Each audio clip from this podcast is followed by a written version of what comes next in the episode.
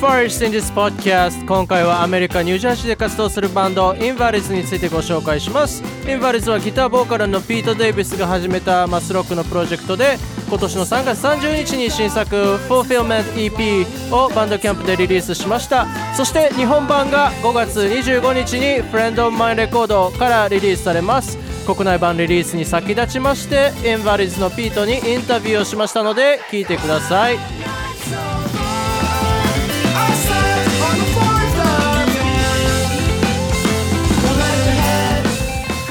5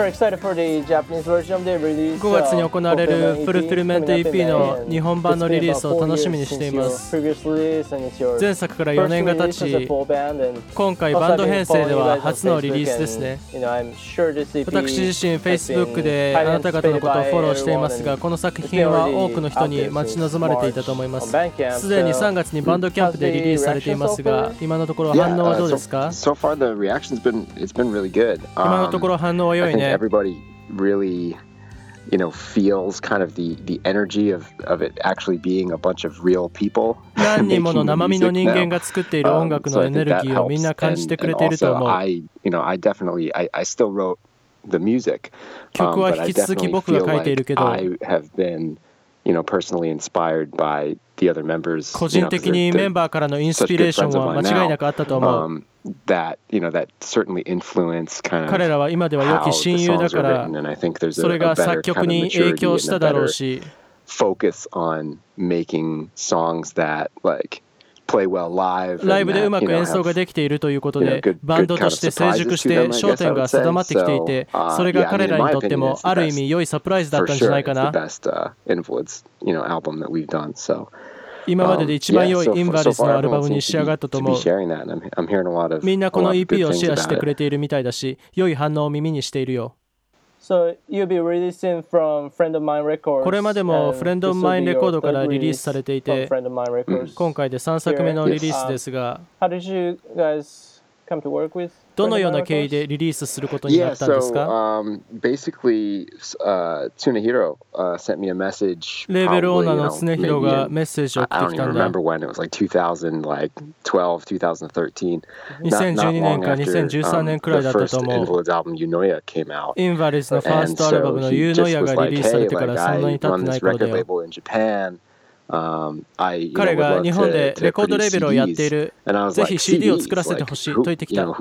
それを 聞いたときは CD、一体誰が CD をまだ使っているんだろう？って思ったから、日本ではまだ CD が買われているの？と聞いたら、そうだよ、日本ではまだちゃんと市場があるんだよと言ったから OK かなと思った。彼は CD を全部こっちで作って、日本で販売して残りの半分を送るから、それは好きにしていいよと言ってくれた。僕らには特にお金が何もかからなかった。かったし、じゃあぜひやろうってなった。Oh, that's me. Sorry. It's more like publicity in,、uh, in Japan. 日本での宣伝がむしろ目的で、こちらに費用がかからず CD を作ってもらえたから、特に気がかりなこともなかったね。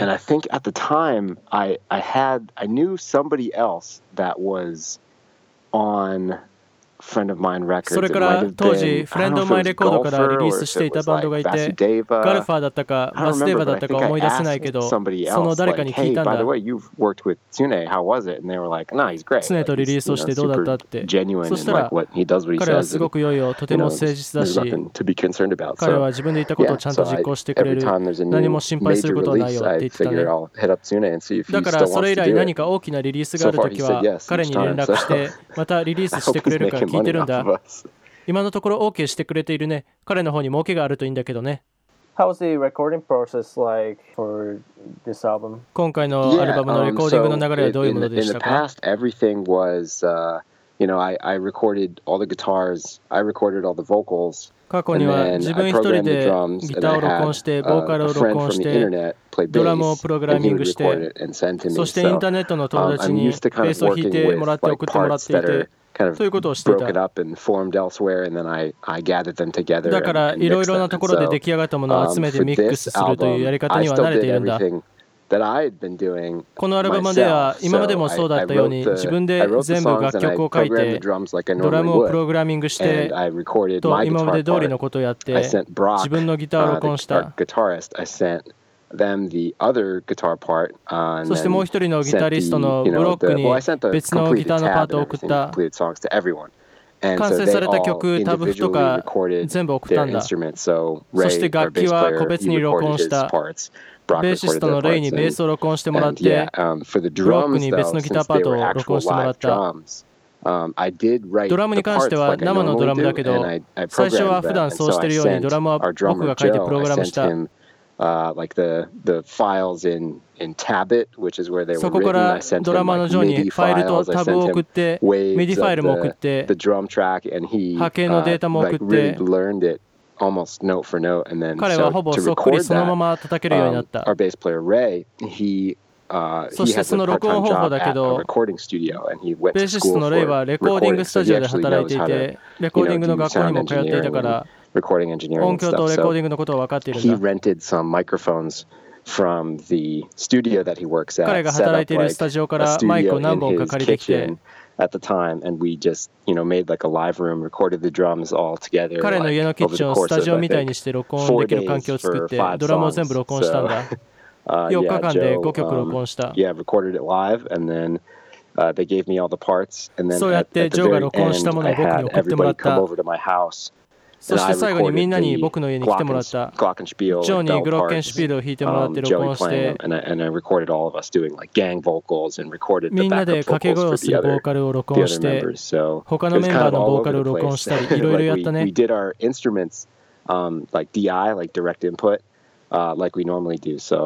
楽器に関してはいつもやってるんだけど、DI、ダイレクトの音を録音した。だからギターもダイレクトで、ベースもダイレクトの音なんだ。それをみんなに送ってもらって僕がミックスした。レコーディングのやり方としては、昔僕が以前の ベーシストのニックとやっていたやり方と、生身の人間がいろいろ作業する必要がある新しいやり方を掛け合わせたようなものだね。とても楽しかったし、自分が慣れていたやり方よりももっと大変だった。リモートでの作業があったとは想像していなかったです。Well, I felt that there's, you know, some sort of, you know, live intensity, like ライブ感はすごく出ていて、みんなが同じ部屋で一緒に録音しているような気がしました。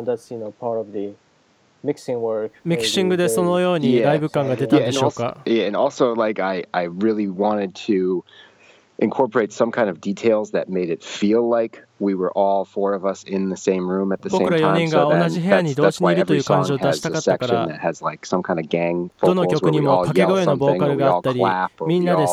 We're all present in recording all at the same time. So that was, important. And to like just a little bit of of sound of uh, just like Joe maybe like moving behind a drum set, ジョーがドラムの後ろで動いてる音やスティックを置く音、あるいはレコーディングの最中に何か言っている音だったり、そういうものをなるべく残そうとした。それで実際にそこに誰かいるっていうイメージ、実際に演奏しているんだってことが強調された。機械的でなくて僕のコンピューターでできた音楽じゃないっていうことがね。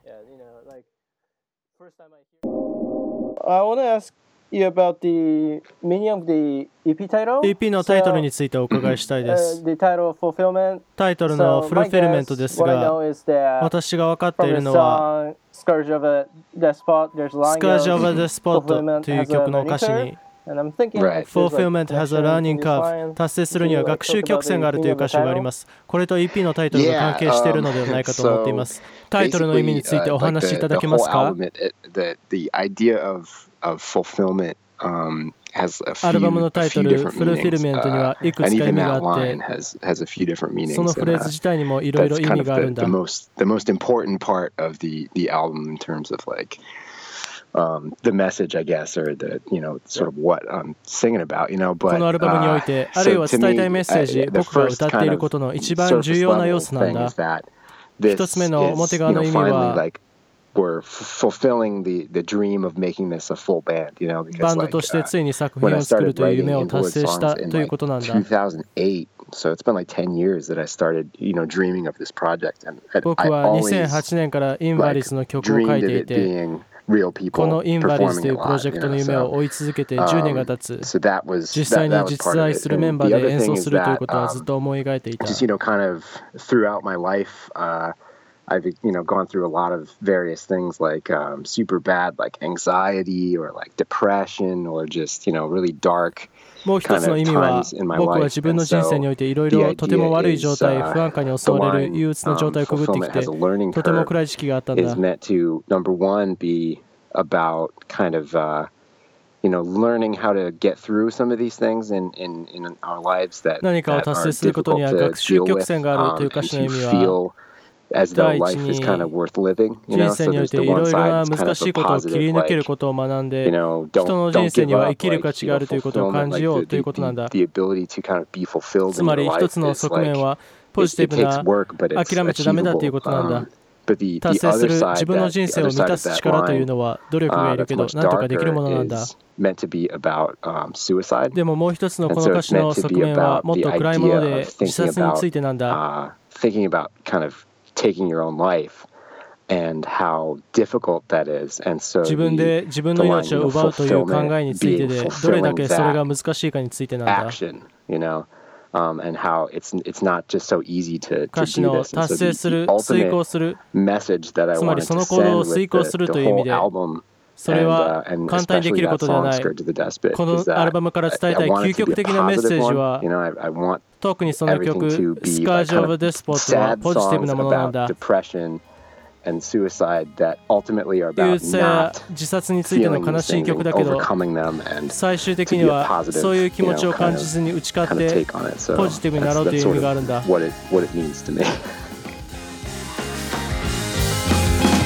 Saw the moonlight split among its woven turns, and how the light was thus disturbed. You swallowed your words, hoping for another way out, but never could work up the nerve.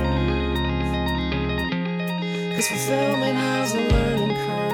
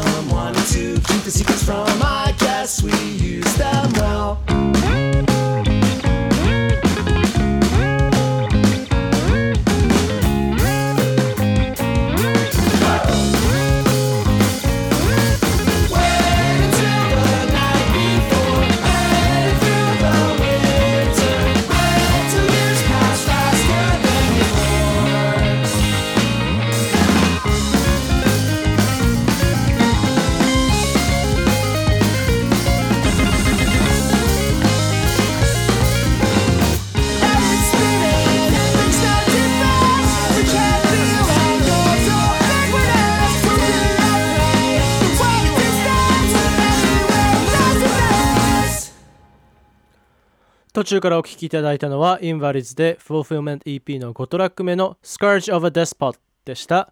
ピートが語ってくれた人生観、メッセージが歌詞に込められた一曲です。さて、この後彼に質問を引き続きしています。彼の中華料理に造形が深いという一面など、趣味について質問をしています。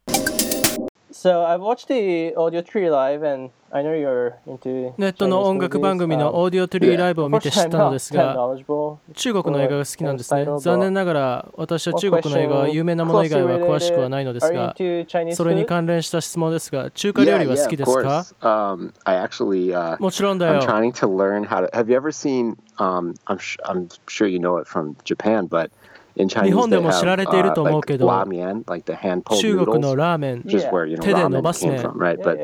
日本のラーメンの元になった麺があるよね。料理人が麺をとても長く引き伸ばして、台にこすりつけて、ひねって、引っ張って、引っ張って、とても長くなる。実は手伸ばし麺の作り方を勉強していたんだ。最近はあまりやっていないけど、しばらくの間、自分で種を作って麺作りを練習していたんだ。上 達をしてたんだ。でもすごくすごく難しいんだ。また始めないといけないな。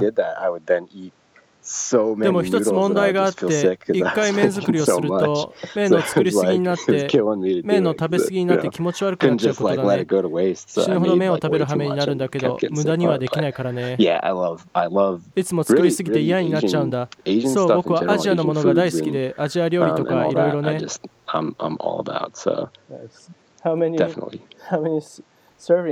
一回で何人前作るんですか？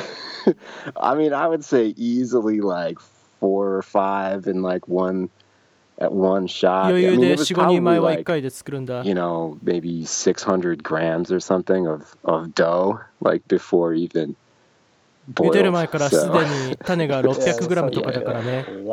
多そうですね。よろしくないね。でもいつかまたやろうと思う。今度は少なめの分量でね。麺は切るんですよね。種を作って叩きつけて伸ばして切るんですか、yeah. yeah, so I kept trying to like I kept trying to hand pull them, like pull them all the way and and and. Uh, 僕はいつも手で目を伸ばそうとするんだ。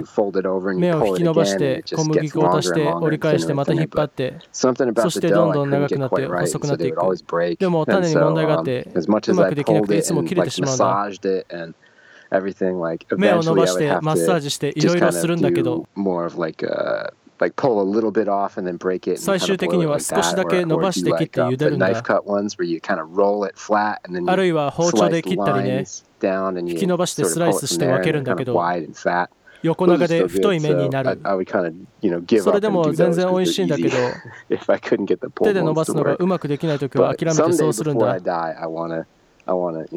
もいつか死ぬまでには手で伸ばす中華麺をうまく作りたいね。I think that would be cool. Nice. Yeah, yeah, didn't didn't think. You know, I, I was thinking you you name some. 素晴らしいですね。料理の名前を挙げるだけじゃなくて、自分で作るんですね。Yeah, actually, yeah, actually, I so I also make uh, if there's anyone who knows, you know, some Chinese food. There's this dish called そうそう、これもよく作るんだけど、中華料理の麻婆豆腐って知ってる。Yeah, so もちろん日本ではよく食べられます。そう、四川料理のこれもたまに作るんだ。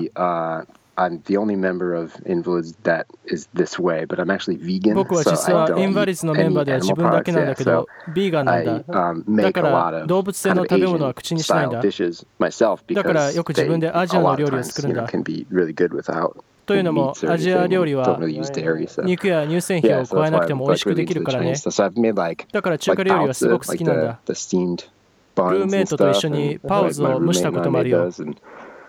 yeah, so it's いよ。すごいですね。今回の質問は以上になります。ありがとうございました。もちろん、ところで一つ君に質問があるよ。お願いします。アニメについていろいろしって時々見ます。最近はあんまりですが。90、年代のアニメ、新世紀エヴァンゲリオンを知ってる Is that, is that like popular もちろん知ってますよ。Japanese people? 日本では人気ですか、oh, yeah, I mean, It's little older, but そうですね、少し古いですが、誰でも知ってますね。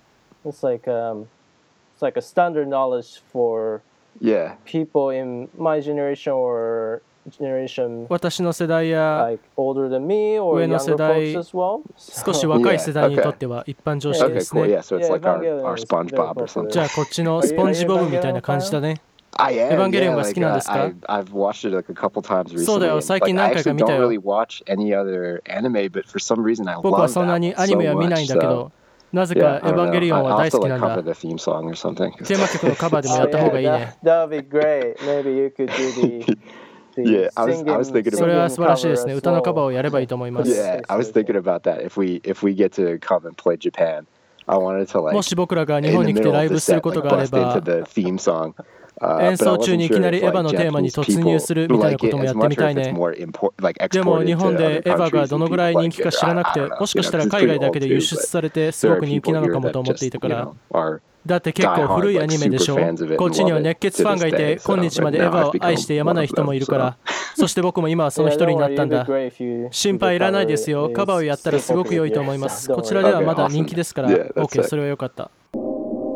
First in this podcast エピソード第3話インバリッズのピート・デイビスへのインタビューをお送りしました。また不定期でポッドキャストを続けていきますのでよろしくお願いします。さようなら。